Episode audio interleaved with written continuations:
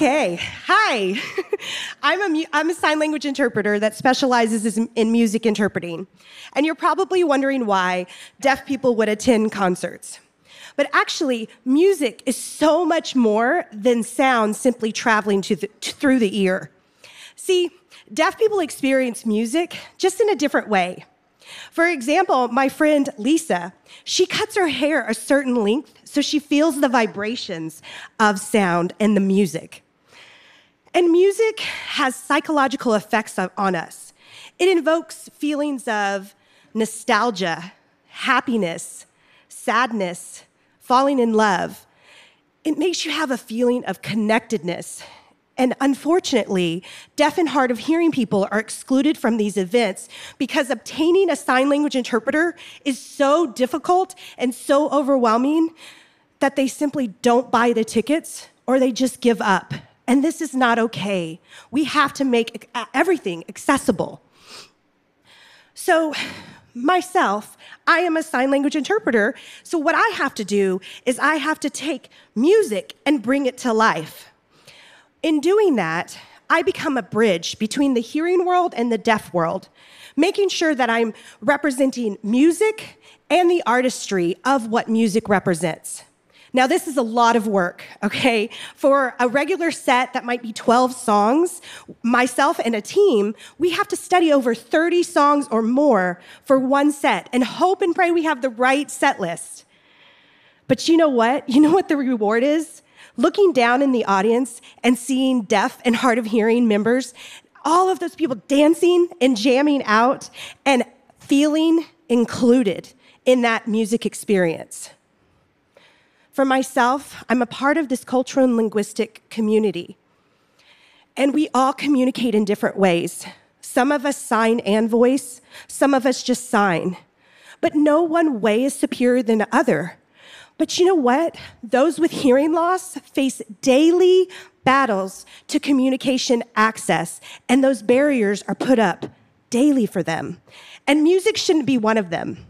So, along with Madame Gandhi and myself today, let's break down those barriers.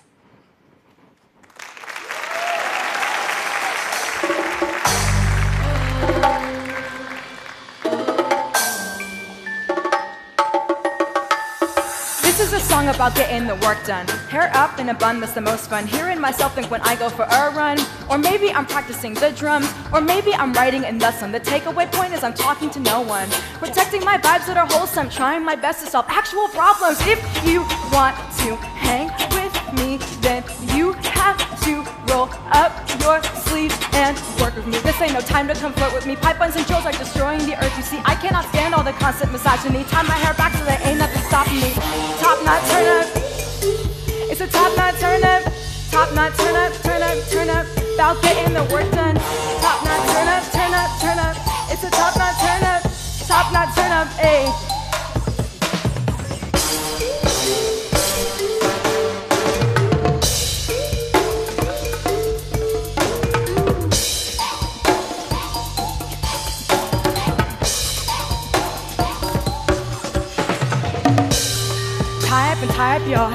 And throw back those curls. So tie up and tie up and tie up your hair and throw back those curls. Uh, throw back those curls, throw back and throw back and throw back those curls. Uh, braka, ticka ticka cha,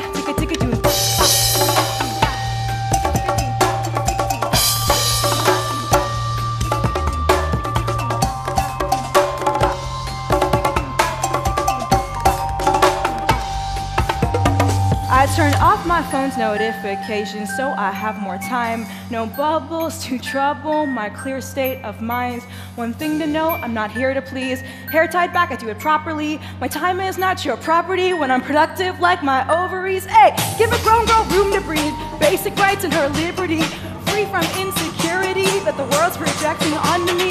Please do not trouble me when I am focused. The future is female, you already know this. I'm fighting against the corruption that's up in my top knot since when I first wrote this.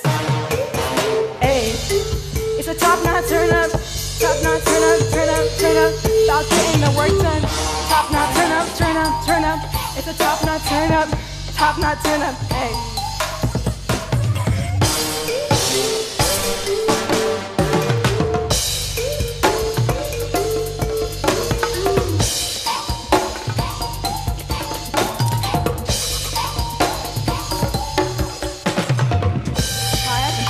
Tie up your hair. Throw back those curls. Tie up and tie up and tie up your hair. Throw back those curls. Uh, throw back those curls. Throw back and throw back and throw back those curls. Uh, tick it, tick it, tick it,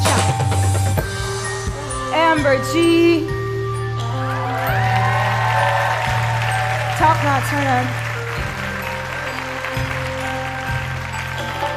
Madame Gandhi.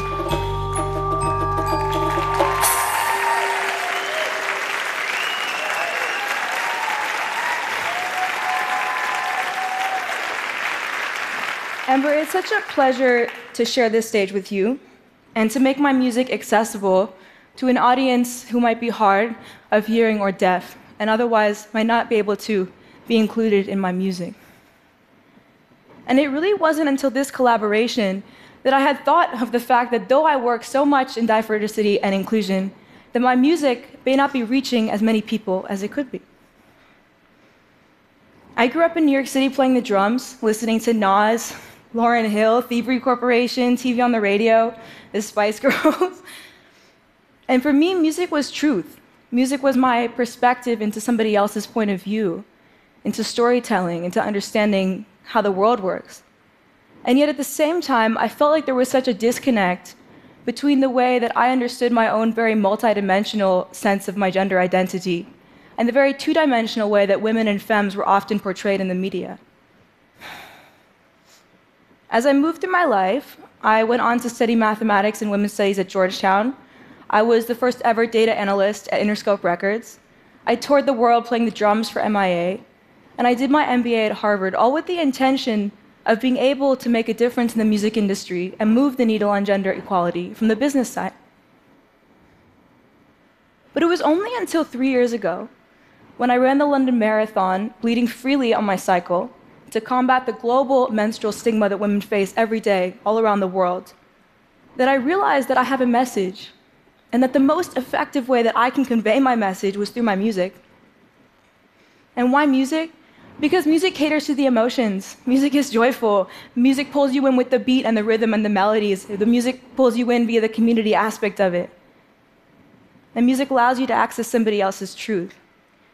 In the music I listen to today, sometimes I'm like, wow, I love the rhythm so much, but the message is so misogynist, it's tough to work out to or run to or do whatever it is that I'm trying to do.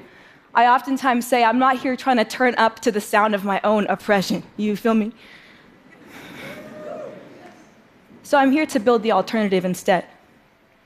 In my work, I talk often about the notion that the future is female, that we can actually look to the femme archetype and derive alternative styles of leadership that might encourage instead collaboration, emotional intelligence, and building a world that is linked and not ranked. And so, for anyone watching or listening and experience this talk today, I encourage you to consider the blind spots in your work and what partnerships or collaborations you can do to be able to make your work have even greater of an impact. This next song is called Bad Habits, and it's about being an even better version of yourself.